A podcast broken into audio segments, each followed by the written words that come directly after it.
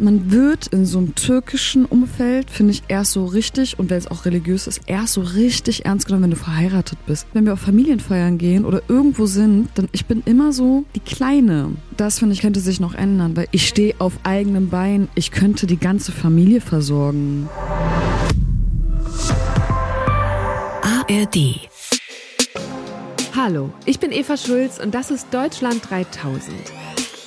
Hier verbringe ich jeden zweiten Mittwoch so eine gute Stunde mit Menschen aus ganz verschiedenen Bereichen, irgendwo zwischen Pop und Politik. Mein Ziel ist, diesen Leuten so zu begegnen, wie ihr sie vorher noch nie gehört habt. Deutschland 3000 soll euch, mich und meine Gäste auf neue Gedanken bringen. Weil man, wenn man jemand anderes kennenlernt, auch immer ein bisschen was Neues über sich selbst erfährt. In dieser Folge habe ich Elif kennengelernt und meine das wortwörtlich. Denn sie hat wirklich sehr offen gesprochen, zum Beispiel über ihre schwierige Jugend in ihrer türkischen Einwandererfamilie, in der sie sich oft unverstanden fühlte und sich über viele Sachen nicht getraut hat zu reden. Oder darüber, wie sie in den vergangenen Jahren bei der Arbeit an ihre Grenzen kam, zeitweise sogar drüber hinausschoss. Wie sie unter der Dusche weinen musste und im nächsten Moment als fröhliche Elif wieder auf der Bühne ihre Show spielte. Denn Elif ist eine der erfolgreichsten deutschen Musikerinnen ihrer Generation. Mit gerade mal 30 hat sie vier Major-Label-Alben rausgebracht, auf denen sich ein Thema besonders durchzieht. Schmerz in all seinen Formen. Mit ihrer tiefen Stimme und den tiefen Texten erreicht sie allein auf Spotify jeden Monat rund eine Million Hörerinnen und Hörer. Sogar mit Rihanna stand sie schon auf der Bühne, aber das ist ihr irgendwie erst neulich wieder eingefallen. In dieser guten Stunde erzählt Elif, weshalb sie lange das Gefühl hatte, ein Doppelleben zu führen, warum sie vor zwei Jahren beim Free ESC mit einem geschminkten blauen Auge aufgetreten ist und wie sie es geschafft hat, mit dem Rauchen aufzuhören. Also, hier kommt eine gute Stunde mit Elif. Wo kommst du gerade her? Ich komme gerade aus Hamburg Jetzt also gerade? Auch gerade ja. irgendwie auch von zu Hause, weil ich bin mhm. schnell nach Berlin wieder geflitzt, habe ein Fitting gemacht und jetzt bin ich schon hier. Das okay. war mein Tag. Das klingt viel stressiger, als ich gedacht hätte, weil ich habe mir im Vorfeld gedacht, mh, hm, du hast im Frühjahr, da ist ein Album erschienen, hast du eine Tour gemacht, die nächste Tour ist erst im November und ich dachte, vielleicht ist sie irgendwie in so einem Dazwischen, in so einer Runterkommen-Phase. Ich bin auch in einer da Runterkommen-Phase, weil gestern war ich einfach noch auf der Schanze und habe so ein bisschen bisschen geshoppt durch die kleinen Läden mhm. und ähm, habe mir so süße Ohrringe gekauft mit so Herzchen drauf und so. Ich habe mich so richtig gefreut, dass ich so Zeit hatte, um irgendwas Neues zu entdecken und ja, über diese süßen Ohrringe habe ich mich sehr gefreut. Und das ist für mich auch Freizeit. Mhm. Also einfach so, ja. Ich habe gehört, wie du in diesen ähm, in den letzten Gesprächen gesagt hast, boah, du hast nach Albumentwicklung oder nach Tour so krasse auch Überlastungssymptome gehabt und dich körperlich so verausgabt. Ist das was, was dir jetzt nochmal passieren könnte oder machst du gerade genau so eine Runterkommphase, um dich da vorzubereiten? Ja, diese Phase war krass. Also ich habe ja zwei Kampagnen hintereinander gefahren. Ich habe zwei Alben rausgemacht, äh, gebracht, die letzten drei Jahre. Einmal meine Platte Nacht und einmal Endlich tut's wieder weh. Und die ging so ohne Pause ineinander, mhm.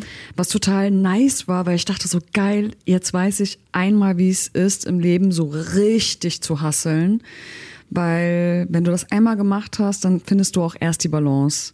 Also einmal und die Grenzen ausgetestet und dann. Einmal die absolute ja. Grenze, wobei ich auch glaube, man gewöhnt sich auch an die Grenzen und dann, und dann gibt's wieder neue Grenzen. Mhm. Aber ähm, bei mir war das dann wirklich so, dass ich dann Knieprobleme bekommen habe oder halt, ich bin sehr oft krank geworden, weil ich nicht mehr so richtig auf meine Ernährung achten konnte, weil wir so oft unterwegs waren, dass ich viel draußen gegessen habe und ich habe mich meistens auch von Kaffee wirklich ernährt. Äh, damals auch Kaffee und Zigaretten. Ich habe mit dem Rauchen aufgehört. Genau, und zwar echt kritisch. Und jetzt auch auf Tour. Es gab so paar Sachen, die, die Leute nicht mitbekommen haben. Vor meinem Berlin-Konzert. Ich habe so wenig im Nightliner geschlafen, weil dann, weil der Fahrer ist so beschissen gefahren. Und wenn du dann immer nur zwei, drei Stunden stehst, dann wirst du langsam so ballerballer. Mhm. Es ist eh jeden Abend Druck drauf. Und vor dem Berlin-Konzert habe ich wirklich, wie in so einem Film, unter der Dusche geweint. Oh nein. Und habe mir gedacht, ich liebe, was ich mache, aber das ist einfach zu viel. Mhm. Und ähm, mein Manager meinte dann nur zu mir, Elif, ich weiß, es ist gerade hart, aber mach einfach deinen Job. Die sind alle wegen dir gekommen. Mhm. Und ich so, okay. Und dann habe ich irgendwie diese Energie wieder so, also diese Down-Energie in sowas Energetisches umgewandelt, aber nach der Show bin ich einfach dann wieder zusammengeklappt. Und das heißt, du hast dann für ein, zwei Stunden Würdest du sagen, deinem Publikum vorgespielt, hey, hier ist Happy Elif und die haben gar nichts gemerkt oder hätte man dir das anmerken können? Ich weiß nicht, ob es vorgespielt ist, aber ich war einfach professionell. Mhm. So, und ich finde das so, fände das auch komisch, wenn ich jetzt, also ich habe ja auch nicht immer einen guten Tag, aber wenn ich dann auch ein Meeting habe, dann möchte ich jetzt nicht diese Laune jetzt bei allen auslassen, weil mhm. Da haben auch bestimmt drei andere keinen guten Tag gehabt und lassen das auch nicht an mir aus. Also einfach ein Profi sein und da ist man einfach professionell. Man macht das ja auch nicht seit gestern. Und ich will auch für die Leute da sein. Die haben sich alle ein Ticket gekauft und dann kriegen die auch eine geile Show. Und ich muss aber sagen, dass es eine richtig geile Show war. Deshalb, ich glaube, man hat so nochmal von irgendwo Energie geschöpft aus, aus Reserven, die man nicht kannte. Und dann hat man das so, ja, den Leuten gegeben. Und man kriegt ja auch was zurück. Mhm. Man kriegt von den Leuten auch etwas zurück. Aber es war krass. Also, es ist nicht immer alles Friede, Freude, Eierkuchen. Und jetzt kurz nochmal zu der zu der Phase, wo ich jetzt frei habe. Jetzt habe ich frei, aber der Körper sucht sich Stress. Weil das, ich war auf so einem krassen Stresslevel. Der hat sich dran gewöhnt. Genau, und wenn du dann halt runterfährst, dann ist der Körper so, warte mal. Ich brauche jetzt ein Problem. Und woran merkst du das? Was ich habe so wirklich, so Rhyporanda-mäßig war ich dann so, oh, hier tut was weh und ne, und hier zwickt irgendwie am Körper und oh, vielleicht bin ich jetzt doch krank, hab ich muss ich mal röntgen lassen mhm. und so. Das war so voll komisch. Und mich haben aber schon ein paar Leute davor gewarnt und ich bin dem so ein bisschen entgegengegangen und habe angefangen, wieder Sport zu machen, halt eben gesunde Ernährung und bin da, glaube ich, ganz gut ähm, rausgekommen. Und jetzt normalisiert sich alles wieder, um hoffentlich bald wieder was Neues anzufangen, weil es hört ja nicht auf. Ich würde gerne mal äh, ein bisschen zurückspulen für Leute, die ich noch nicht kenne, in dein Aufwachsen, deine Jugend und von dir wissen, wenn du folgenden Satz vervollständigen müsstest, wie würde der lauten? Meine Eltern wissen bis heute nicht, dass ich einen Freund hatte. Oh. Nein, natürlich. Sie wissen es, glaube ich, aber sie wollen es nicht wahrhaben. an wie alt warst du da in der Phase, an die du jetzt denkst? Uh, ich glaube, ich war da 18, 19, irgendwie. Nee, 16 eigentlich, 16. Dann hat das meine Mutter herausgefunden. Die hat so ein Foto von uns gesehen, so von so einer Einwegkamera, die habe ich dann irgendwie so mhm. bei DM oder so machen, also entwickeln lassen. Das fand sie gar nicht lustig.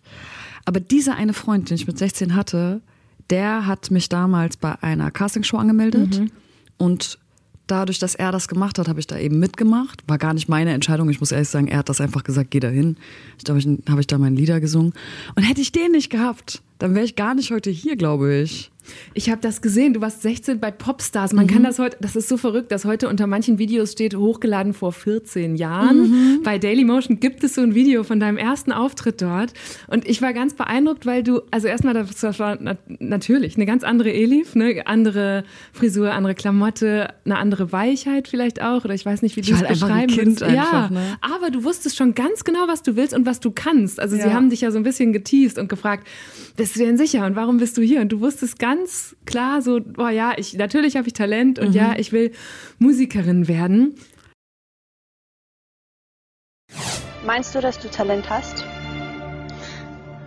Soll das ein Scherz sein? Natürlich habe ich Talent. Natürlich. Ich bin von mir selber überzeugt, dass ich Talent ich habe. Ich möchte das gerne hören. Ja, ich habe Talent. Okay, aber kannst du mir das zeigen, vorsingen, irgendwas? Soll ich jetzt mein, soll ich jetzt das eigenes vorsingen? Ja, sehr gerne. Ich werde dich suchen, muss dich finden, denn du bist alles, was ich hab. Als ich mir das angeguckt habe, habe ich mir auch gedacht, ach, die ist aber mutig. Mhm. So zu mir selbst. Weißt du, was ich noch krasser fand? Mir ist einfach eingefallen, dadurch, dass ich bei Popstars war, wir sind ja voll vielen Stars begegnet ja. und ich stand einfach schon mit Rihanna auf der Bühne. Alter. Wir haben Please Don't Stop the Music zusammen mit dem Duo-Partner, den ich da hatte, zusammen gesungen. What the fuck? Ich habe es einfach vergessen. Und irgendwann weißt du, warte mal, Rihanna? Hä? Ich stand doch mit dir auf der Bühne. und es fühlt sich an wie so ein Traum, aber es ist wahr.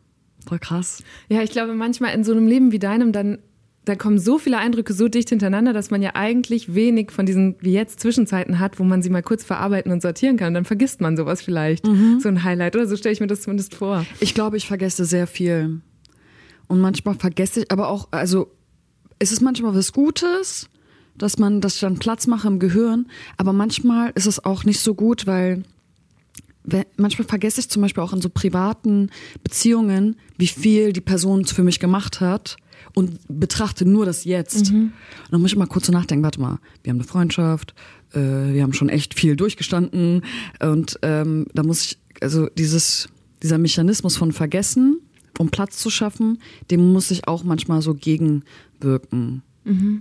Aber irgendwie ist auch schön, im Jetzt zu leben. Und wie ist das? Ich habe, also ich stelle mir gerade vor, wie das dann für deine Eltern ist ähm, oder war damals. Okay, du hattest heimlich einen Freund, dann bist du auf einmal im Fernsehen mit deiner Kunst und ich glaube, so was, was man auch vielen von deinen Songs entnehmen kann, die fanden das ja erstmal nicht so toll oder waren überfordert mit dieser Tochter, die ganz andere Dinge gemacht hat oder wollte, als sie für dich wollten, oder? Also ich, Ja, ich weiß nicht, irgendwie habe ich mit 16 gemerkt, ich darf meine Eltern nicht mehr fragen, darf ich das machen, sondern äh, Mama, Papa, ich wollte euch nur mal Bescheid geben, dass ich das jetzt machen möchte. So, und dann. und hat das haben- funktioniert? es hat funktioniert, die haben das auch geduldet, die fanden auch nicht immer alles gut. Aber wenn ich mir jetzt vorstelle, ich hätte eine Tochter, die mit 16 sagt, ich will jetzt Künstlerin werden, Popstar werden, Schule abbrechen. Schule abbrechen, ich wäre auch nicht so happy. Aber ich hätte vielleicht weniger Angst, weil ich ja selber selbstständig bin und weiß, was es für Vor- und Nachteile hat. Meine Eltern kommen, also mein Papa kommt aus einer Arbeiterfamilie und der kennt das nur, dass man halt eine Dienstleistung bringt und zur Arbeit geht, einen Arbeitgeber hat und ja, so sein Geld verdient. Und wie war das für deine Eltern zu hören, dass du dann zum Beispiel singst, wollt ihr denn nicht hören, was in meinem Herzen klingt? Wollt ihr denn nicht hören, was in meinem Herzen klingt? Fangt mich auf, einfach nur auf und nehmt mich so wie ich bin. Ich will euch alles sagen können, damit ihr seht und versteht, wer ich bin. Das hat mich sehr berührt, weil ich gedacht habe, boah, ja, als Eltern will man doch genau das, dass das Kind immer zu einem kommt und alles sagt, was es beschäftigt. Und du hattest offenbar das Gefühl, das geht nicht, das funktioniert in dieser Familie nicht oder mit meinen Eltern. Ja, das hat eine Zeit lang überhaupt nicht funktioniert. Da hat sich wirklich so ein Doppelleben, ähm, da ist so ein Doppelleben entstanden. Mein zweites Album heißt ja auch Doppelleben und auch der Song, den du gerade zitiert hast.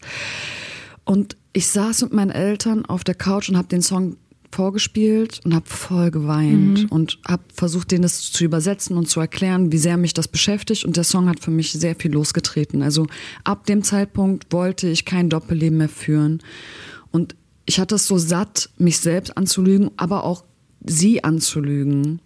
Ich habe aber auch irgendwie keine andere Wahl gehabt, weil ich hatte immer das Gefühl, wenn ich jetzt sage, wer ich bin, dann werde ich ausgestoßen, nicht akzeptiert und ja, einfach so, ja, ich gehöre dann nicht mal so mit in, in den Familienkreis.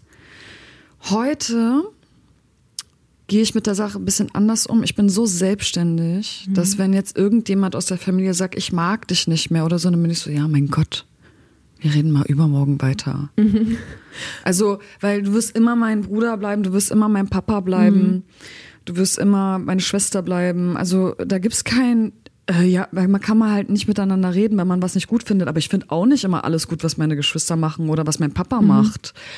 Und ähm, ich bin viel so toleranter geworden und auch ein bisschen so, ach, mach mal dein Ding. Und wie habt ihr das für euch damals gelöst? Also, wenn du bist toleranter geworden, wahrscheinlich mussten sie dir aber ja auch ein Stück entgegenkommen. Wie, wie ist dieser Prozess abgelaufen? Meine Mama war sehr einfühlsam und die hat mich auch immer viel beschützt auch.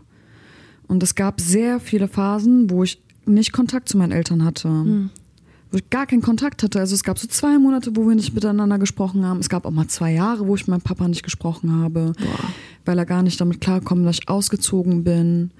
Du bist sehr jung ausgezogen, ne? 16 oder 17? Oder Als ich alt warst du? 18 war. Ah, 18, ja. Weißt du, als ich ausgezogen bin, habe ich mir gedacht, hä, ich will doch so ein Chef sein von meiner eigenen Brand von Elif. Wie soll ich authentisch das machen, wenn ich mit meiner Schwester ein Zimmer teile? Wie soll ich, wie soll mich jemand ernst nehmen, wenn ich bei meinen Eltern wohne, mit meiner Schwester ein kleines Zimmer teile und nach draußen hingehe und so ich, das ging nicht so zusammen, es ging mit meinem Künstlersein überhaupt nicht zusammen. Ich musste ausziehen, um mich zu entfalten. Ich habe so viele Fehler gemacht. Oh, ich habe so viele Fehler gemacht. Zum Beispiel? Ja, so, keine Ahnung, ähm, mich für Leute entschieden, die eigentlich gar nicht so richtig zu mir gepasst haben, weil ich mich ja auch noch nicht kannte. Und ähm, ja, finanziell Fehler gemacht. ähm, äh, mich für Songs entschieden, die mich eigentlich gar nicht so vorangebracht mhm. haben und viele Dinge sehr emotional entschieden. Ich finde, dass wenn du ein Business hast, und das habe ich, dass du natürlich als Künstlerin deine emotionalen Entscheidungen triffst, aber wenn du möchtest, dass dein Business läuft, musst du auch manchmal einfach rationale Entscheidungen treffen und das konnte ich nicht.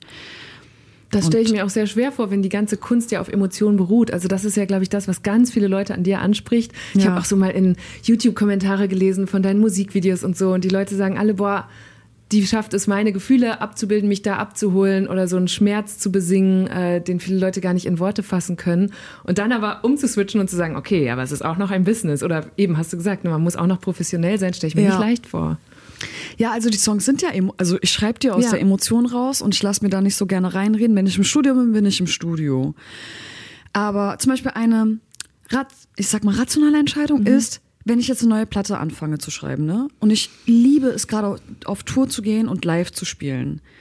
Und nach vor, wenn die Songs nach vorne gehen, dann werde ich jetzt keine Balladenplatte mhm, schreiben, mhm. sondern ich werde schon gucken, dass die BPM-Zahl so ist, dass die Leute vielleicht klatschen können, abgehen können, mitmachen können. Das ist zum Beispiel eine grobe, rationale Entscheidung, die ich im Vornherein treffe, damit das so wird, wie ich mir das in Zukunft vorstelle. Die Songs werden trotzdem authentisch, aber ich werde wahrscheinlich jetzt erstmal vielleicht, ich weiß es noch nicht, äh, weniger Balladen dann schreiben auf der nächsten Platte, sondern mehr Live-Songs. Mhm. Aber das ist ja auch eine gute Aussicht, oder? Ja, ich freue mich voll drauf. voll Bock, dass die Leute mitklatschen, nach vorne gehen. Und ich habe so letztens so ein Shuffle-Beat gehört und dachte, geil, das kann man auch mal wieder machen. Habe ich noch nie gemacht und habe voll Bock drauf. So ein Party-Modus. Ja. Und jetzt würde ich gerne an einer anderen Stelle in deiner Vergangenheit Emotionaler Part Party-Modus. Ja, ja, stimmt. Kennst du noch? Äh, It's my party and I ja, cry, stimmt. I want you. Zum Beispiel das, das wäre ein guter Elif-Song mhm. auf Deutsch. Ja. Ja. Also sowas kommt dann auf der vielleicht, nächsten Platte. Vielleicht, vielleicht. Ähm, ich wollte noch mal einhaken oder so rumspulen in deinem Leben äh, auf 2021 auf die Bühne vom Free Eurovision Song Contest, weil ich glaube, da ähm, dich auch viele Leute wahrgenommen haben oder jetzt, wenn wir ihnen erzählen, was du da gemacht hast, sich wahrscheinlich dran erinnern. Du hast deinen Song Alles Hilal aufgeführt.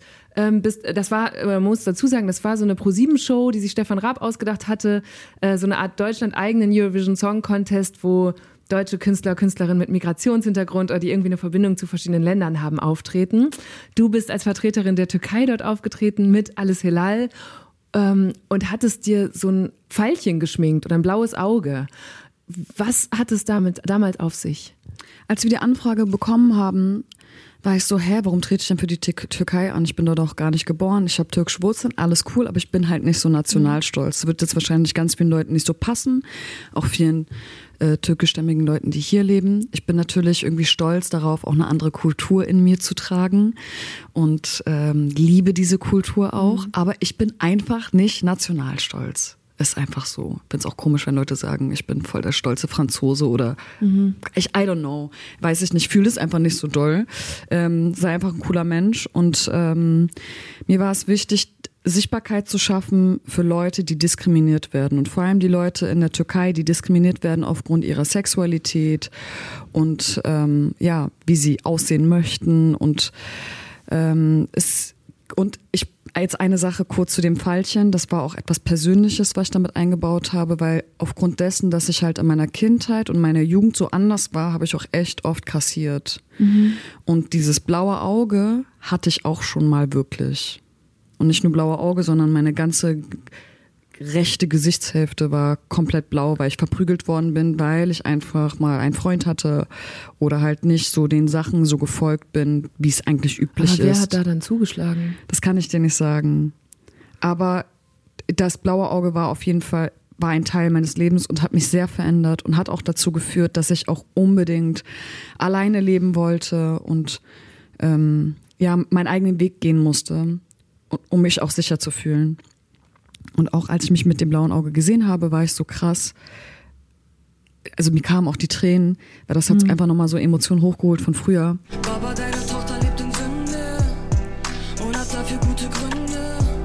Du weißt, ich hab euch alle lieb, aber vielleicht kommen wir nicht ins gleiche Paradies, Baba. Ich muss wissen, wie das Leben schmeckt. Probiere jeden Dreck. Sag nicht, ich schmeiß mein Leben weg. Ich weiß genau, ich mach auch nicht alles richtig.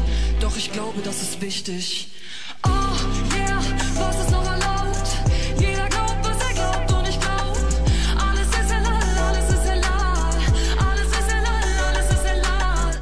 Ich war aber so stolz auf mich, weil ich stand da dann und konnte all die vertreten, die kämpfen und trotzdem stehen möchten, so mit beiden Beinen auf dem Boden stehen möchten.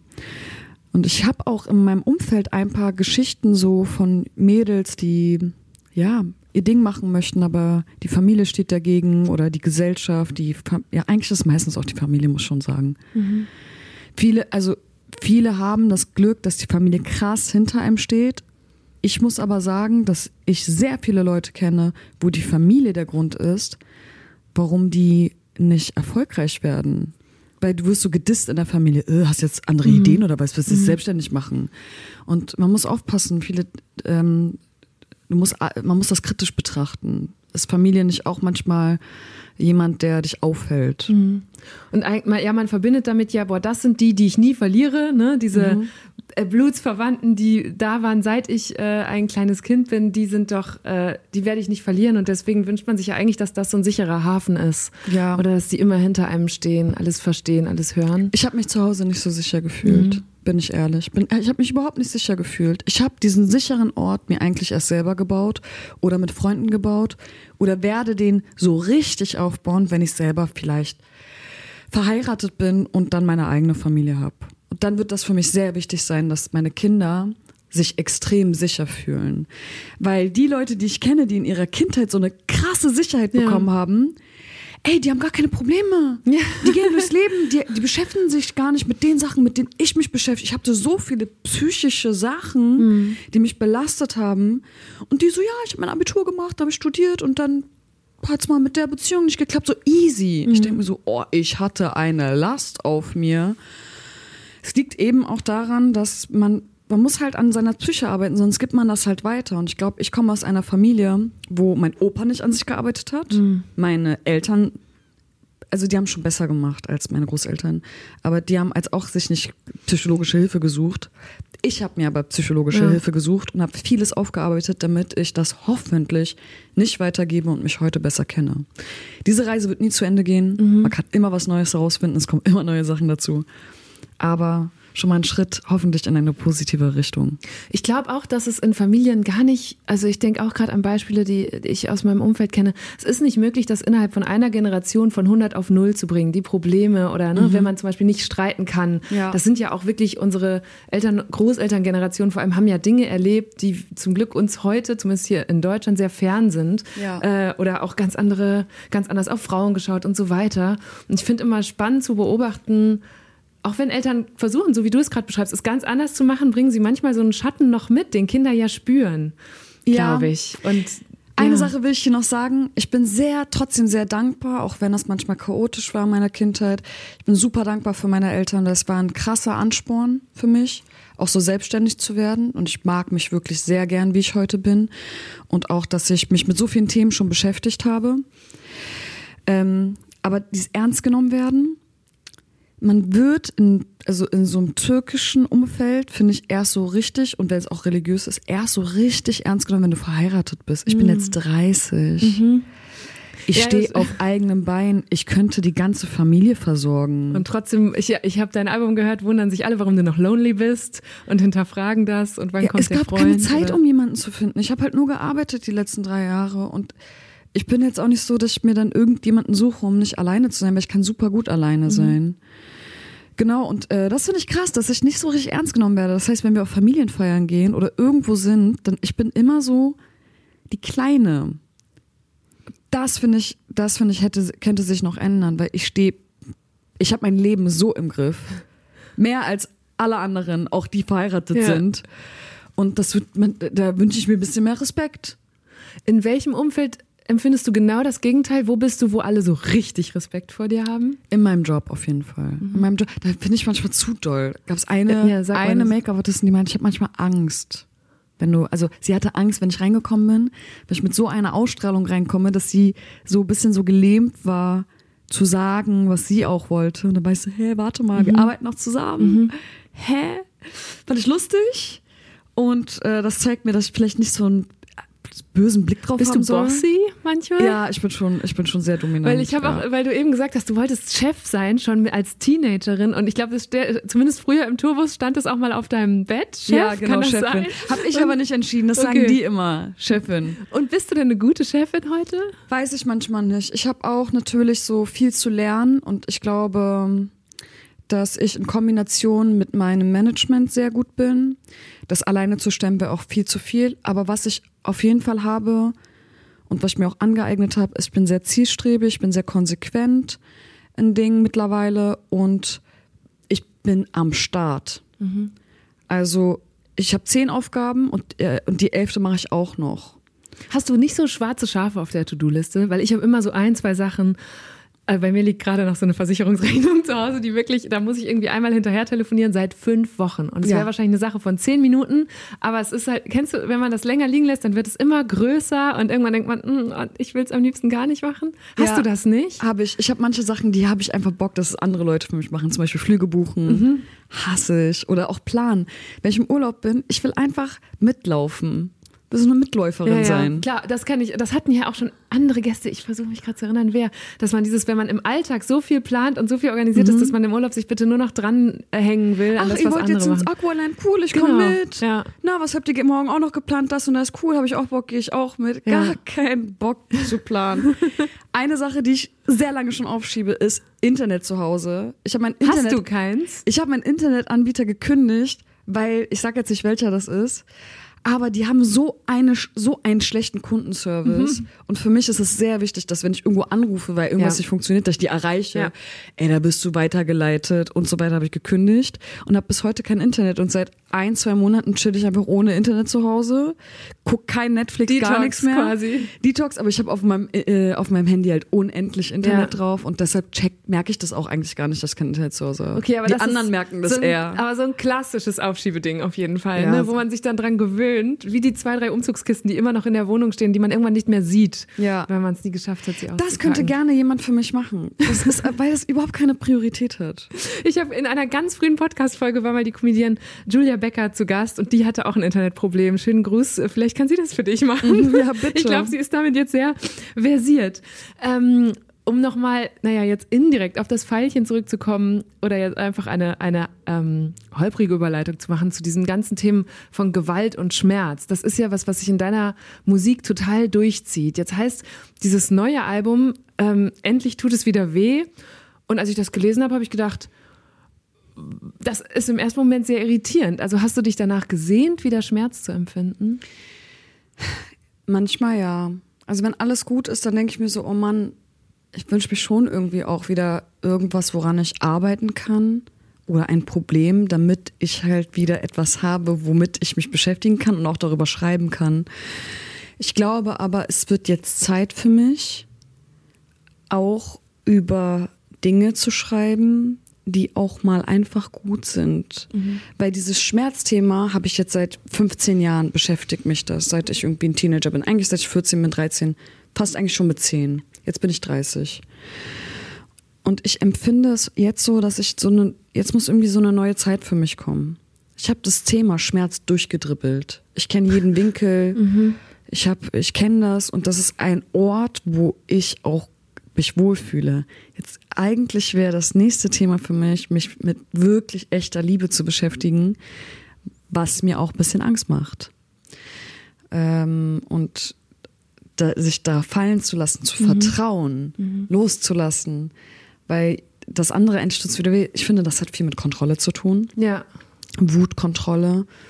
Und äh, das wäre so meine künstlerische Entwicklung, wie ich mich jetzt aktuell fühle. Ich weiß auch nicht, wie mein nächstes Album wird, weil ich erst im Ende des Jahres wieder anfangen werde zu schreiben. Aber das sind so die Themen, die mich beschäftigen. Und ja, ich liebe, ich liebe aber, ich liebe das Thema Schmerz. Aber ich hoffe, dass ich das loslassen kann, weil ich will mich auch nicht in meinen Schmerz so verlieben. Und Weil das du, ist ja auch Ego. hättest du denn Angst, dass du, weil also das ist ja auch so ein klassisches Thema in der Kunst, so wie viel muss ein Künstler oder eine Künstlerin leiden, damit sie gute Werke hervorbringen. Ja.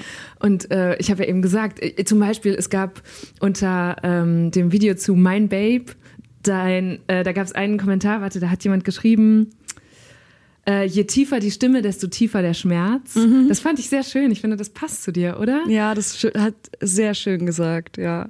Die, die Leute, also dass du da so runtergehst, übrigens fand ich auch interessant bei meinem Babe, dass es dann auf einmal doch so gewaltfantastisch wird, nachdem du auf der Bühne 2021 gegen Gewalt dich positioniert hast. Also wie Ja. passt das eigentlich zusammen? Weil ich finde, dass man mit Humor super viel ausdrücken kann und du darfst dir als Künstler ja alles vorstellen, als Künstlerin und Künstler alles vorstellen. Und ähm, man hat schon manchmal so Gedanken, wenn jetzt jemand fremd geht, dass man sagt, ey Bro, spring dich um, Alter. So, und das dann halt humorvoll zu verpacken, das war mir wichtig, weil wer das jetzt, er, man checkt ja im Song, das ist ähm, auch die Art, wie ich das geschrieben habe, dass humorvoll ist.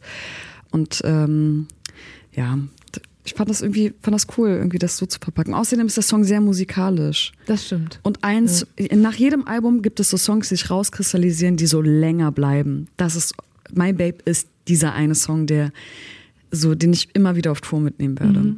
Ja, aber kannst dir vorstellen, dass ich so dachte, ah, Moment, ich habe gerade noch den Clip von 2021 gesehen und jetzt singt sie, ich bring dich bald noch um und ich hole mir hier die Pistole. Ich bring dich bald noch um, mein Babe. Glaubst du echt, ich wär so dumm, mein Babe?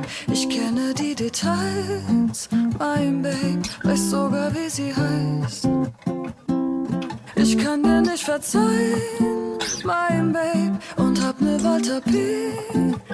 bestellt. Bald tut es nicht mehr weh, mein Babe. Alles nur, weil ich dich lieb. Ich mag aber auch so Sätze, die so hart klingen und dann, wenn du den Song hörst, dann kriegt es so einen Twist. Ich habe ja auch einen Song, der heißt Wenn ich sterbe, komm nicht an mein Grab. Ist man auch erstmal so, oha, okay, was ist das für ein Titel? Also eigentlich heißt der Song Wenn ich sterbe. Aber auch der Song ist humorvoll geschrieben, hat aber auch eine Ernsthaftigkeit drin, weil ich bei einer Beerdigung war von einer sehr geliebten Person und da waren so viele Menschen, die ich nicht kannte und die, die, die einfach wo ich wusste, dass dieser Mensch, der jetzt auch begraben wird, das hätte nicht wollen. Dass die da sind. Ja, dass die da sind. Auf einmal alle haben so getan, als wären wir Freunde, als wären die Freunde. Und ich war so, hä, was macht ihr alle hier? Habe ich so dran gedacht, ey, weil ich bin ja auch jetzt nicht, ich bin ja auch bekannt. Das heißt, sollte ich eines Tages sterben, tübe, tübe, ähm, dann will ich nur, dass meine Ängsten kommen. Auch keine komischen Ex-Freunde mit 16 oder so. Ja.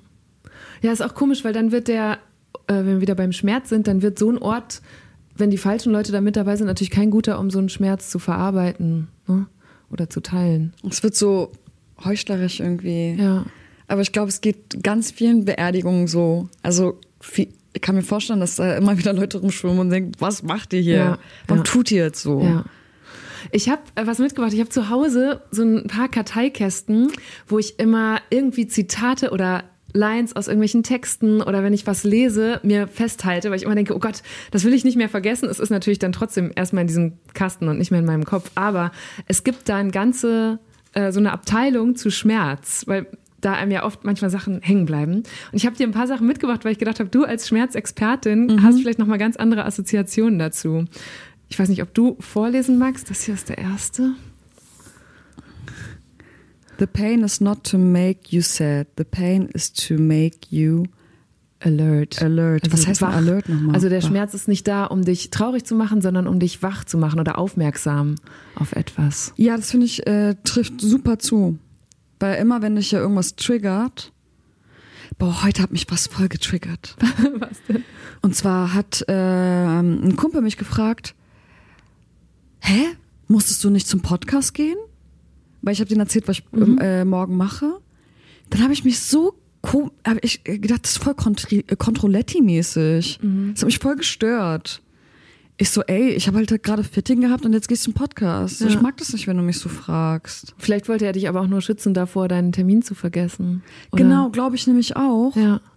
Aber ich habe voll dann meine Eltern im Kopf, weil die so, wo bist du, was machst du und mit wem bist du und bar. Und ähm, das ist auch ein kleiner Schmerz, irgendwas, was sich triggert. Und ich glaube nämlich, dass er nur wollte, dass ich meinen Termin nicht vergesse. Aber ich wieder voll so, Ja, Ich ja glaub- du warst sofort auf 180. ja nicht auf 180, aber ich war so, ich sag, das Gute ist bei mir, ich sag immer alles. Das kann gut oder schlecht sein. Aber ich habe gar keine Angst mehr zu sagen, ey, ich finde das voll kont kontrolletti-mäßig. Da habe ich halt mal gesagt. Weil ich habe keine Angst mehr vor Verlust. Na, das ist natürlich wertvoll. Ja, Aber das, das macht dich sehr frei. Hier ist eins, auch wieder Englisch, äh, von Winston Churchill, dem früheren britischen Premierminister. If you're going through hell, keep going. Liebe ich. Ist aber ein schöner Satz. Hast du das auch schon gemacht? Ja, manchmal, also das hatte ich auf jeden Fall jetzt so Anfang des Jahres, als es so viel war mit der Arbeit und wir so durchgeballert haben. Das war so viel, dass man irgendwann unfreundlich geworden ist gegenüber so seinem Team oder sonst was. Das war zu doll. Jeder Anruf war stressig. Und irgendwann war ich so, warte mal, stopp. Das ist jetzt ein Muskel und es kann sein, dass der jetzt wächst. Und man kennt das auch vom Sport, dass wenn man es richtig wehtut, hat man keinen Bock.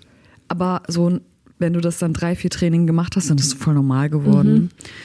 Und äh, das war auf jeden Fall eine Going through Hell Phase. Und da ist das man heißt- durchgegangen halt. Ja, das heißt, du hast auch eher geguckt, okay, ich muss jetzt mit diesem Stress klarkommen, anstatt ihn zu reduzieren. Andere Leute hätten ja vielleicht gesagt, okay, dann streichen wir jetzt das, das und das. Es oder- ging nicht. Es ging nicht. Also natürlich kannst du das machen. Du kannst sagen, ey, weißt du was, wir machen das und das nicht mehr, das Projekt wird nicht stattfinden. Es wird alles gekürzt, aber ich habe ja einen eigenen Anspruch. Ich wollte, dass die Dinge stattfinden. Ein anderer Künstler meinte letztens zu mir, wenn das Schwert heiß ist, muss es geschmiedet werden. Okay. Und äh, ich kann ja sagen, wer das ist, äh, weil der hat alle Preise gewonnen zu der damaligen Zeit. Und zwar Andreas Burani hat das mir gesagt. Ich hab, Wir haben uns letztens getroffen und das ist ein sehr guter Freund von mir. Und manchmal sehen wir uns alle, alle drei Monate, sehen wir uns mal auf dem Käffchen. Und ähm, dann sagt er immer so schöne Sachen. Der ist ja auch viel am Lesen und so. Kann man auch direkt in den Zettelkasten packen. Ja, hat äh, echt, da dachte ich so, ja, Mann. Und der hat, der hat ja alles gerissen, ne? Der hat ja alles, äh, alles zu der damaligen Zeit gerissen und bis heute spielen, spielen ja ihre, seine Songs im Radio. Heftig. Gut ab. Eine habe ich noch, das hat mal jemand anders hier im Podcast gesagt. Die Namen auf der Seele sieht man nicht. Ja, das stimmt auch, Edda. Edda Schönherz. Schönherz, genau. Das stimmt auch und deshalb muss man auch, ganz wichtig, diese Narben auch ernst nehmen, auch wenn man die eben nicht sieht. Und wenn die zu tief sind und aufgehen, dann muss man die auch verarzten, indem man halt sich Hilfe holt oder mal darüber spricht. Edda Schönherz, von der dieses Zitat da gerade stammt, war ungefähr so alt wie Elif jetzt, als sie in der DDR ins Gefängnis kam. Drei Jahre lang saß sie als politische Gefangene in verschiedenen Haftanstalten und durfte ihre Familie, durfte ihre kleinen Kinder nicht sehen. Trotzdem hat sie sich von der Stasi nicht brechen lassen. Über diese Zeit, wie sie sie überstanden hat und was für Unterschiede sie heute noch zwischen Ost- und Westdeutschland wahrnimmt, habe ich mit ihr schon vor einiger Zeit hier bei Deutschland 3000 gesprochen. Die Folge findet ihr, wenn ihr in der ARD Audiothek zum Oktober 2020 scrollt. Oder natürlich auch überall sonst, wo ihr Deutschland 3000 hört.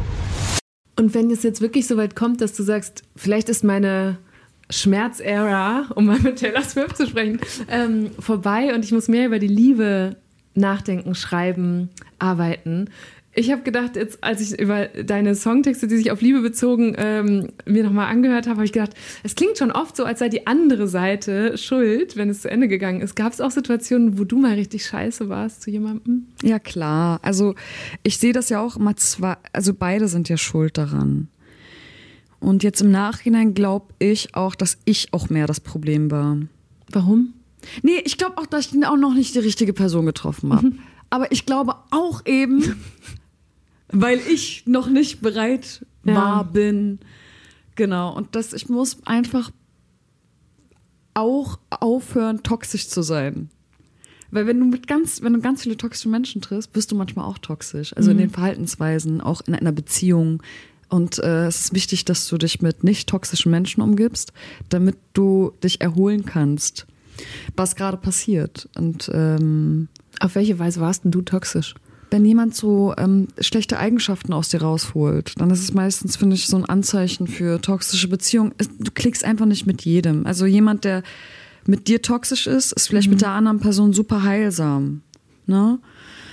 Und ähm, diese ganzen toxischen Leute, die streiche ich gerade aus meinem Leben. Also jetzt nicht so, ey, streich dich. Mit manchen bin ich auch in einer äh, Arbeitsbeziehung. Aber dass man, dass man das erkennt und langsam auflöst und dann halt irgendwie mit anderen Leuten weitermacht. Das ist jetzt wichtig für mich. Aber es klingt zumindest anders als in Interviews, die ich mir von vor ein, zwei Jahren angehört habe. Da hast du gesagt, nee, Dating kommt für mich nicht in Frage und so eine richtige Beziehung eigentlich auch nicht. Ja, weil ich, da war ich an einem anderen Punkt. Mhm. Einfach an einem anderen Punkt. Ich war so auf meine Arbeit fokussiert. Es war wirklich wichtig für mich, jetzt einmal den Fokus auf eine Sache zu setzen. Und auch bis heute, mein Fokus ist gar nicht so auf Männer. Mhm. Mein Gott. Deine Mama sagt, du ich würdest gar nicht wählerisch. mitbekommen, wenn der Richtige vorbeikommt. Ja, aber vielleicht bekomme ich das jetzt mit, weil ich ein bisschen Freizeit habe mhm.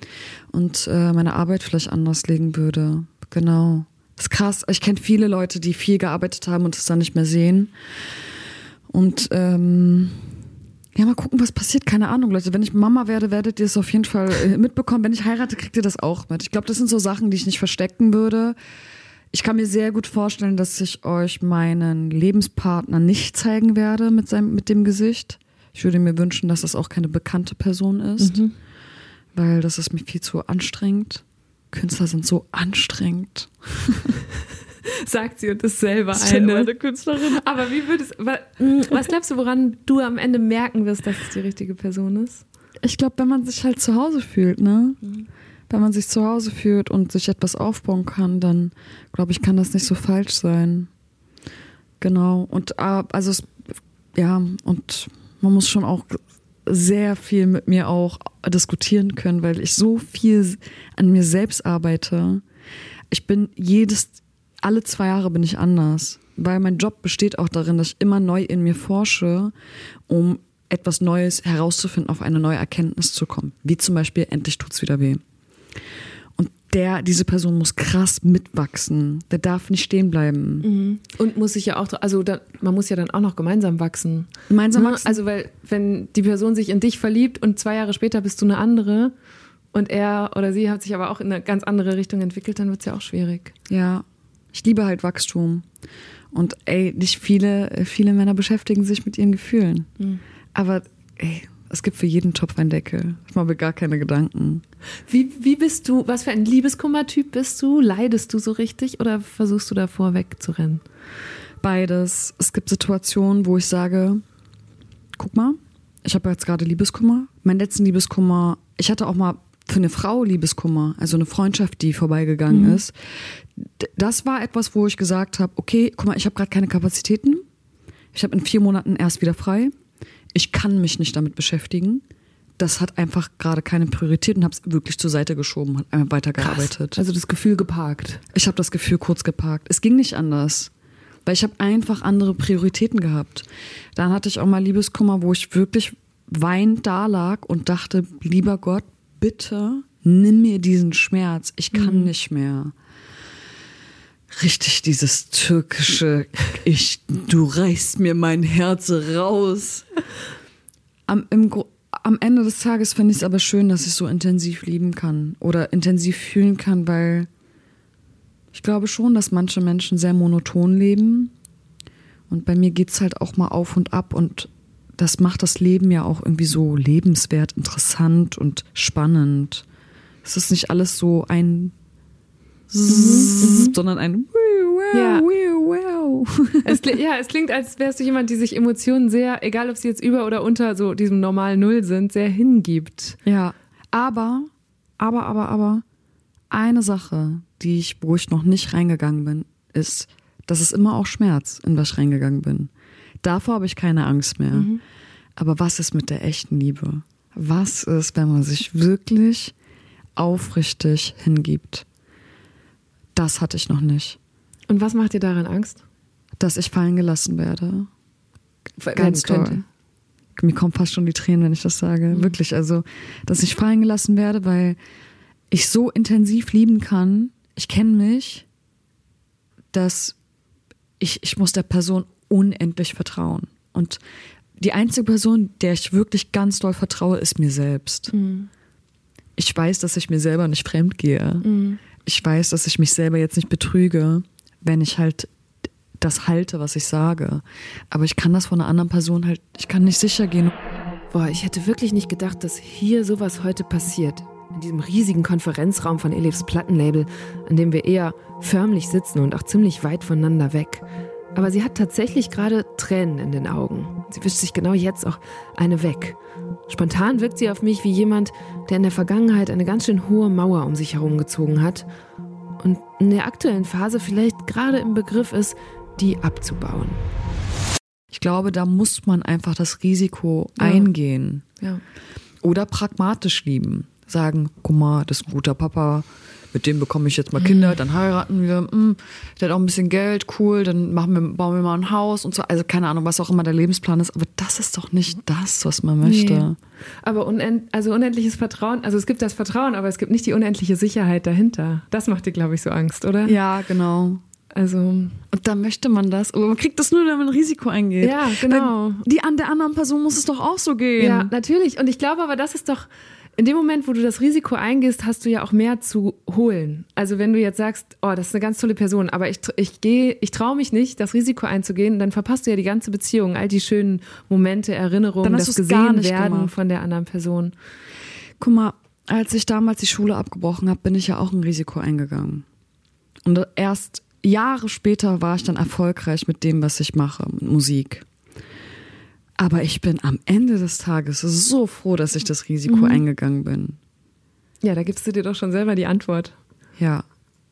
Ja, mal gucken, für wen sich das lohnt, sich fallen zu lassen. Und ich glaube, also wenn man so eine Schmerzexpertin ist, dann ist es vielleicht auch das Risiko. Also stell dir vor, wollen wir alle nicht, aber du hast eine zwei, drei, vier Jahre lange wunderschöne Beziehung und dann zerbricht die, weil ihr euch auseinander verändert habt. Dann ist es ja trotzdem, wenn man ich finde immer, wenn man es dann gut zu Ende bringt, ne, und nicht sich rückblickend so alles versaut, aber dann hast du da irgendwie wie so einen Schatzkasten voll mit vier Jahren von guten Erinnerungen, auch wenn es zu Ende gegangen ist. Und Ja. ja. ist die Frage, ist es das Risiko, also ich glaube schon, dass das das Risiko wert ist. Ich habe noch die romantische Vorstellung, dass es für immer hält. Mhm. Weil ich finde, wenn man sich was aufbaut, dann ist es auch schön, wenn man es durchzieht. Aber ja, mal gucken. Es sind auf jeden Fall so Sachen, die mich beschäftigen. Mich hat Schmerz sehr beschäftigt. Schmerz mit Liebe. Und jetzt beschäftigt mich das Thema heilsame Liebe sehr doll. Und in dem ist auch ganz viel Schmerz drin, weil man sich sehr viel überwinden muss. Ich glaube, das sind so, sind so die nächsten Themen, die, die kommen. Ich hoffe in guter Partystimmung, damit wir auch auf Konzerten äh, abgehen können. Es gibt in diesem Podcast auch immer entweder oder Fragen und äh, tatsächlich ich sehe hier gerade meine erste, die passt auch zu den Konzerten. Die lautet nämlich Tour oder Studio. Gerade Tour. Oh, es macht so Spaß, mit den Leuten äh, abzuhängen und ähm, all die Schilder zu sehen, die Leute hochhalten und tanzen und mitsingen. Ist schon cool. Gibt es eigentlich Songs, weil du du hast auch an anderer Stelle mal beschrieben, dass die zum Teil sowas selbsttherapeutisches haben, die du nicht mehr performen kannst, weil du dann eben noch mal so reingehst in einen bestimmten Schmerz? Ja, es gibt schon den einen oder anderen Song, den ich nicht live spiele, weil ich einfach selber gerade keinen Bock habe, diese Emotion immer wieder rauszuholen. Zum Ähm, Beispiel, was ist das zum Beispiel? Ein Song, der heißt Unendlichkeit auf meiner jetzigen Der letzte Platte. Song, genau, ja. der letzte Song. Das äh, habe ich für die Platte gemacht. Aber ich, ich kann das nicht live, live performen. Das ist mir zu doll. Früher bin ich voll doll so reingegangen und jetzt bin ich so, warte mal kurz, Elif, dein Tag ist eh so krass getaktet. Du kannst dir das nicht jeden Abend geben, das würde dich ruinieren. Hier auch mal kurz auf sich selbst zu achten, aus Selbstliebe und zu sagen, ey Leute, wenn ihr den Song hören wollt, hört den auf Platte, ich habe den so schön aufgenommen, aber live vielleicht einmal auf der Bühne, aber jetzt erstmal kommen die anderen Hits. Weil es gibt so viele Songs, wie es war eher sogar auch sehr, sehr schwer, Songs zu kürzen. Also das Set ist auf jeden Fall full. Wo fühlst du dich wohler, in der Rap- oder Popwelt? Gerade so dazwischen mag ich ganz doll. Ich mag das so, einen Fuß in der Popwelt zu haben und einen Fuß im Rap zu haben. Und ähm, ich glaube, langfristig bin ich aber einfach immer eine Popkünstlerin. Ich würde würd mich nicht als Rapperin bezeichnen, habe ich noch nie gemacht, das haben immer die anderen gemacht, weil ich einfach in der Rap-Szene war. Aber ich bin einfach durch und durch eine Popkünstlerin. Manchmal auch Rock und ja, das bleibt auch erstmal so. Okay, aber das heißt, bei der Entscheidung entweder oder wärst du also bei Pop. Pop. ja, Pop. Dann steht hier noch Nirvana oder Linkin Park. Linkin Park, Sehr eindeutig. Bunt oder schwarz? schwarz. Ja, das Ganz muss man auch klar. dazu sagen. Du sitzt auch heute wieder komplett in Ja. schwarz hier. Anders sieht man dich gar nicht mehr, anders als vor 14 Jahren bei Popstars Mhm. zum Beispiel noch. Ähm, was drückt es aus, dass du immer schwarz trägst? Ich fühle mich einfach wohl in dieser Farbe. Früher, als ich so meine ersten Auftritte hatte mit 20, wo meine erste Platte rauskam, da hatte ich auch mal so einen schwarzen Fit an. Und immer wenn ich schwarz an, anhatte, habe ich mich am, am so künstlerisch gefühlt, am mehr elefigsten. Und als wir dann die Nachtplatte gemacht haben, habe ich lange überlegt, wie ich aussehen möchte, was ich anziehen will. Und ich habe das aus mehreren Gründen gemacht. Ein Grund war, weil ich das vereinfachen wollte, mein Styling. Es hat es aber am Ende des Tages noch komplizierter gemacht, weil ich ja immer nicht das gleiche Schwarz anziehen mhm. wollte, sondern auch in meinem Schwarz mich ausdrücken und anders aussehen möchte. Und dann warst du auf einmal ganz eingeschränkt. Ja, irgendwie eingeschränkt, aber auch irgendwie war das so, du musst es jetzt wirklich überlegen. Also auf dem Event, du kannst ja immer ein schwarzes Kleid anziehen, aber was für ein Schwarzkleid ziehst du an? Mit welchem Material? Weil jedes Material, jeder Schnitt drückt was anderes aus. Und auch mein Schwarz hat sich entwickelt. Also wenn ihr mein Schwarz 2020 sieht, bis jetzt, also ich habe am Anfang nur Hoodie getragen und Hose. Und jetzt trage ich Kleider mhm. und Designersachen und verschiedene Schnitte und ja, weil ich mich in meinem, in meinem Schwarz entwickelt habe. Ja. Erinnerst du dich, also ich denke gerade auch nochmal dran, was du eben erzählt hast, du hast mit deiner Schwester ein Zimmer geteilt, das waren eher einfache Verhältnisse, in denen du aufgewachsen bist. Erinnerst du dich, wann du dich das erste Mal so richtig glamourös gefühlt hast? Ja, bei Popstars. Wir hatten einen Stylisten da, der hat die verrücktesten Klamotten da gehabt. Ich hatte so ein wunderschönes schwarzes Mini-Kleid an, auch wieder schwarz, immer am wohlsten gefühlt, schon immer. Und dann haben wir, glaube ich, einen Song von Katy Perry gesungen. I don't know, ich erinnere mich nicht mehr richtig dran, aber es war irgendwo in Las Vegas. Und ähm, da habe ich mich richtig hübsch gefühlt. So Haare ein bisschen lockig mhm. und dann dieses Kleid an. Das war so, ja, es war, das Kleid war auch glamourös. Schön. Äh, Liebesfilm oder Thriller? Oh, gerade Thriller. Das ist keine gute Vorbereitung für deine neue äh, Schreibphase, aber. Ja, aber Liebesfilme ist manchmal auch, weißt du, die Liebesfilme gaukeln dir auch manchmal etwas vor, wo du denkst, man, das ist doch nicht echt, man. Mhm. Das, genau das hat mich auch kaputt gemacht. Mhm. So. Also mit unter anderem auch. Weil du so eine falsche Vorstellung hattest. Ja, das ist einfach nicht so. Ja. Es gibt doch, ich hab so, krieg so viele TikToks mit, wo die Leute sagen, wo sich Frauen so wünschen, ich hoffe, er ist 1,90 Meter groß mhm. und der hat dann voll den Vollbart und der ist dann auch reich und der ist so, ey, die so Realität ist nicht so. Mhm. Mhm. Ja, dann brauchen wir ehrlichere Liebesfilme. Ja, einfach such dir jemanden, der einfach cool ist mit dir, Alter. Eindeutig oder zweideutig? Zweideutig. ich fand schön, ich habe ähm, darüber nachgedacht, dass Songtexte irgendwie mal eindeutiger geworden sind oder immer klarer sofort so benennen, worum es geht. Und jetzt auf deinem Album so ein paar Zeilen zu finden, wo ich gedacht habe, ah ja, ich fand zum Beispiel sehr schön, sie ist zu groß, aber sie passt über eine Bomberjacke. Ja. Ähm, und ah, ne, es bringt mich ja sofort zum Nachdenken, warum passt sie dann für dich so gut? Oder es, da geht es ja auch noch weiter. Wenn ich sie trage, sind wir zusammen, es fehlen nur 21 Gramm. Ich laufe alleine durch die Stadt in der Es ist November,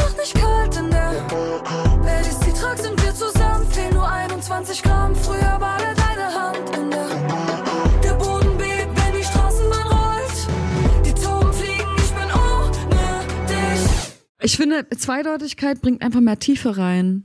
Und auch mehr Witz. Mhm. Also, mhm. wenn du zweideutig redest, so wie bei so einem plumpen Anmachspruch, ist auch manchmal auch lustig. Ja. Wenn du mal alles so direkt sagst, ist auch manchmal langweilig. Man muss es gut mischen, glaube ich, aber eher zweideutig. Aktuell. Glaube oder Religion? Äh, glaub. Hä, was ist der Unterschied? Frag ich dich. Man sagt ja auch, also wenn man gläubig ist, ist das einfach eine Überzeugung. Du bist überzeugt von, von, von der Religion, von dem Glauben. Aber ich würde sagen, Glaube. Mhm. Ja, ich glaube. Überzeugung würde ich am, am liebsten sagen, das, das ist für mhm. mich so in der Mitte. Ich kam ich habe die da reingeschrieben, weil mich beschäftigt hat, also es gibt ja mehrere Songs jetzt bei, äh, ne, wir hatten eben alles Hilal, wo es darum geht, okay, kann ich äh, gegen Regeln verstoßen, die in meiner Familie genau. religiös gelebt werden. Jetzt bei Himmel kommt es ja auch wieder so ein bisschen durch. Ja. Ne? Ähm, da singst du, ist da irgendwo ein Platz für mich? Ist meine Seele wirklich schwarz? Da hätten wir das auch wieder. Ja. Und da habe ich mich gefragt, wie viel Religion und Glaube oder in einer dieser Formen vielleicht noch für dich eine Rolle spielt. Und habe da gedacht, ah ja, vielleicht ist da ein Glauben, aber nicht mehr religiöse Regeln, denen du folgst oder Nee, eine Religion hat einfach ähm, seine, seine Regeln. Ist halt mir überlassen, ob ich sie einhalte oder Mhm. nicht. Und manchmal halte ich mich daran, eben manchmal nicht. Wäre natürlich viel, viel besser, wenn ich mich dran halten würde, weil ich auch gläubig bin. Ähm, aber ja, das ist halt, so ist das so. Das ist halt auch meine Sache, aber ich bin auch, ich bin noch gläubig. Ich habe das nicht aufgegeben. Es gab eine Zeit, wo ich nicht so praktizierend war oder sonst was, aber das ist mit dem Alter auch wieder doller geworden. Und ich lege auch Wert darauf. Und was, was gibt dir das? Also warum legst du Wert drauf, aber zugleich nicht Wert drauf, die Regeln zu befolgen? Ähm, ich glaube, bei mir war das so, dass ich einmal ins eine Extrem gehen musste, um wieder zu meinen Werten zurückzukommen. Bei Alles Halal war es für mich einfach wichtig, eben kein Doppelleben zu führen, sondern einmal alles zu sagen, damit ich auch schaue, wer noch bei mir bleibt und wer nicht. Und mir selber nichts mehr vorzuspielen. Zu sagen, weißt du was, guck mal, du brichst hier alle Regeln. Aber das bedeutet nicht, dass ich nicht gläubig bin, dass ich nicht dran glaube. Ich bin immer noch gläubig, ich bin auch religiös. Und ähm, ich bin auch sehr stolz darauf, weil ich jemand bin, der das für, so vereinbaren kann. Nur weil du das eine machst, musst du das andere nicht sein. Kann ja sein, dass ich mit 50 ganz anders lebe als heute. Aber ich bin halt eben dabei, ganz viele Sachen noch herauszufinden. Und man muss seine Werte nicht aufgeben. Ja. Es ist aber echt nicht so richtig vereinbar, ne? Also viele Sachen sind nicht richtig vereinbar. Also allein Musik machen ist ja eigentlich Haram. Über die Sachen, die ich singe. Aber ich hoffe, dass der liebe Gott mir das vergibt. Ja. Zwei Entweder-Oder-Fragen habe ich noch. Was ist schlimmer, ein Open-Air-Konzert spielen bei knallender Hitze oder bei strömendem Regen? Beides richtig geili. Ja? nee, aber ich würde eher sagen strömendem Regen. Weil bei Sonne, da kriegst du einen Sonnenbrand, dann, dann bockt das nicht. Aber bei Regen, ah, das sieht einfach, glaube ich, einfach schön aus. Oh, ich war einmal auf einem Konzert in, am Rock am Ring bei Coldplay und es hat in Strömen geregnet und die haben Viva la Vida gesungen, all die Hits. Das war einer der krassesten Konzertmomente, die ich hatte. Mit den Lichtern und das, Ja. das bricht ja dann. Dann glitzert das so, ne? Ja, es glitzert überall, ist schon schön. Okay, also es ist nicht so schlimm, wenn man äh, triefnass wird. Ja, Auch als Publikum, ja, ne? Und was ist schwieriger, ein Jahr kein Alkohol trinken oder ein Jahr nicht rauchen? Äh, schwieriger. Ja. Ein Jahr. Hm, ein Jahr kein Alkohol trinken und ein Jahr nicht rauchen. Kein, nee, nicht rauchen ist schwieriger. Ja, Ja. ich hätte jetzt gedacht, weil das hast du ja gerade geschafft oder schaffst du immer noch, ne? Ich trinke auch keinen Alkohol. okay. Also ich habe wirklich, wenn ich gesagt habe, ich muss auf meine Gesundheit achten, dann habe ich das richtig ernst gemeint. Also ich trinke auch nichts. Und woher kam der Impuls zu sagen, jetzt rauche ich auch nicht mehr? Ich habe ein Buch gelesen und ich war mit meinem Manager auf einem Außentermin und der raucht nicht. Sein Leben lang schon nicht. Und da habe ich gedacht, ah, das ist der perfekte Partner, um Reisepartner, um jetzt in den nächsten drei Tagen nicht zu rauchen, weil er eben auch nicht raucht und waren genau drei Tage unterwegs. Und du brauchst ja genau drei Tage, damit das Nikotin aus dem Körper raus ist. Ah, okay. Und da habe ich ein Buch mitgenommen, das heißt endlich nicht Raucher. Und ich hätte niemals gedacht, dass das stimmt, dass man damit aufhören kann. Aber es stimmt, du kannst mit diesem Buch wirklich zum Nichtraucher werden. Aber du musst es wollen. Ein Tipp, den ich allen mitgeben kann, die eine Sucht haben. Viele denken, dass wenn sie mit etwas aufhören, dass sie etwas verlieren. Zum Beispiel, oh Mann, wenn ich nicht rauche, dann bin ich nicht mehr so gesellig mit anderen auf Partys und so weiter. Aber du gewinnst ja deine Gesundheit zurück. Und ich brauche die ja auch auf der Bühne oder halt auch, wenn ich arbeite. Und langfristig habe ich mich auch nicht als Raucherin gesehen. Und ich sehe das als ein Part, der erwachsen wirken wollte, der ja, und der sich auch ein bisschen selbst verletzt hat. Ich glaube, jeder, der wirklich ein echtes, echte Liebe für sich empfindet, tut sich sowas nicht an. Weil alle profitieren davon. Also von Alkohol und von Kippen die Konzerne profitieren davon, die Bars, die, wenn du da hingehst und da dir eine anzündest von den ganzen Automaten, wenn du dir das kaufst und so weiter, alle profitieren davon, außer du selbst. Du verlierst nur Geld und schadest deiner Gesundheit. schon krass. Und vermisst du manchmal, also ich habe auch nie geraucht, weil ich schon als Kind so ein Asthma-Ding hatte und so. Und das war, ne, da war einem sehr klar, dass das da nicht so viel Gutes tut. Ähm, aber ich war manchmal so neidisch auf Leute, die in diesen Rauchergruppen draußen standen. So zum Beispiel an der Schule haben die dadurch die Leute aus den höheren Klassen kennengelernt, mhm. zu denen man sonst keinen Zugang hatte und so. Das erinnere ich noch so richtig. Vermisst du solche Gelegenheiten? Ja, na, ja und nein was ich manchmal vermisse, ist so rauszugehen und mhm. in einer Bar zu sitzen auch. Also so mit Freunden, weil das ist so etwas, was man Freitag und Samstag macht. Einfach um, um sich auszutauschen, um was ja. Geselliges zu machen. Aber wenn ich da sitze und es gibt einfach dann, ja, dann gibt's halt nur Cola. Ich trinke auch keine Cola und ja, so. Ja, also super ungern. Weil Softgetränke bin ich auch fast schon raus. Für mich gibt's nur noch Kaffee, Tee und Milch. Und Hafermilch. Also in meinem Alltag. Ja.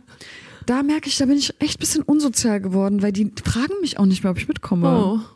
Aber die, die viele Bars äh, machen, haben jetzt auch alkoholfreie mhm, Martinis oder richtig so. Richtig viel, ja. Ja, irgendwie so, da gibt es ja. ja ganz viele alkoholfreie Gin und so. Schon ganz cool. Also, ja. Ich glaube, ich habe mein letztes Glas Weißwein noch nicht in meinem Leben getrunken, aber ich habe es auf jeden Fall extrem, extrem, extrem minimiert. Und ersetzt du diese Dinge durch irgendwas? Also zum Beispiel bei Rauchern oder Raucherinnen kriegt man ja manchmal mit, dass sie dann stattdessen Schokolade essen. Oder mhm. ich habe auch mal jemanden getroffen, der hat dann sich das abgewöhnt, indem er zum Pfeiferauchen übergegangen ist, weil das immer so aufwendig war. Das fand ich auch eine interessante Methode. Ja, ich habe schon dann ab und an habe ich noch eine Shisha geraucht oder an der E-Zigarette habe ich auch noch ein bisschen gezogen, aber auch das hat aufgehört. Mhm. Also es wird dann immer weniger. Ähm, meine Arbeit ist, glaube ich, eine Sucht geworden. Ah, ja. Und ich hoffe ja, dass Sport eine Sucht wird. Aber ich glaube, als Sucht ist Sport dann auch wieder sehr ungesund. Ja, so, so eine Sucht, die man dreimal die Woche macht. Das wird doch gar nicht so Wo schlecht. man nicht über die Stränge schlägt. Ja. Aber du bist so ein Suchttyp, glaubst du? Ja, schon. Ja, ich glaube schon, ja. Schon gut da, dass ich meine Werte habe und dass ich weiß, dass zum Beispiel Glücksspiel zum Beispiel nicht dass es Haram ist. Mhm. Das ist schon gar nicht so schlecht für mich. Ich liebe sowas einfach. Naja, das schüttet halt Dopamin aus. Ist halt super einfach für den Körper. Und wie kommst du so mittelfristig aus einer Arbeitssucht raus? Hm.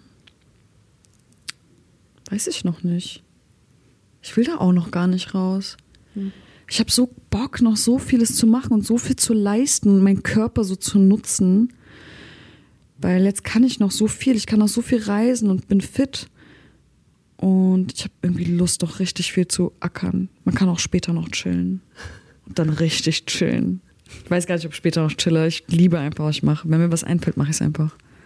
Okay, aber später noch chillen finde ich auch ein gutes Schlusswort. Ja. Das nehme ich. Danke dir. Danke dir. Tschüss. Das war eine gute und erstaunlich diepe Stunde mit Elif. Ich hätte nicht erwartet, dass eine Musikerin, die so lange im Geschäft ist und sich ja auch selbst als Businessfrau beschreibt, im Interview so offen über ihre Gefühle und Ängste spricht. Zwar wurde sie bei Themen wie Liebe oder Gewalt nie ganz konkret, trotzdem konnte ich richtig physisch spüren, wie sehr sie das bewegt hat. Ich finde es spannend, dass sie, wie sie ja selbst sagt, sich so oft und intensiv verändert und ich sie jetzt offenbar genau an einem von diesen Wendepunkten erwischt habe, wo sie sich wegbewegt von allem, was ihr in der Vergangenheit Schmerzen bereitet hat, hin zu einer ausgeglicheneren, auch emotional wieder offeneren Elif. Wie wird sich das wohl in ihrer Musik widerspiegeln? Vielleicht habt ihr ja auch schon solche Wendepunkte erlebt. Oder manchmal merkt man das ja auch erst rückblickend im Vergleich zu einer früheren Situation, dass man sich echt verändert hat und jetzt anders verhält oder eine Person oder Gegebenheit anders einschätzt. Dass man über sein früheres Ich hinausgewachsen ist. Falls ihr euch also an der einen oder anderen Stelle wiederentdeckt habt und euch dieses Gespräch irgendwie weitergebracht hat, dann würde ich mich freuen, wenn ihr Deutschland 3000 eine gute Bewertung in eurer Podcast-App gebt. Das hilft uns enorm dabei, dass noch mehr Leute diesen Podcast finden. Also vielen Dank dafür. Ich bin Eva Schulz. Ihr findet mich auch auf Instagram und natürlich jede zweite Woche hier in eurer Podcast-App. Jeden zweiten Mittwoch kommt eine neue gute Stunde. Und wie immer habe ich am Ende noch eine Empfehlung für einen weiteren Podcast für euch. Was wäre, wenn ihr endlich diese eine Nummer wählt? Wenn ihr endlich kündigt oder dieser einen Person eure Gefühle gesteht. Genau darum geht's in Telephobia. Host Lea Utz hilft in jeder Folge Menschen bei einem Anruf, vor dem sie sich schon richtig lange drücken. Und ihr könnt dabei sein. In einer Episode geht es zum Beispiel um Lilian, die von ihrer besten Freundin von einem auf den anderen Tag geghostet wurde. In einer anderen Folge um Norman.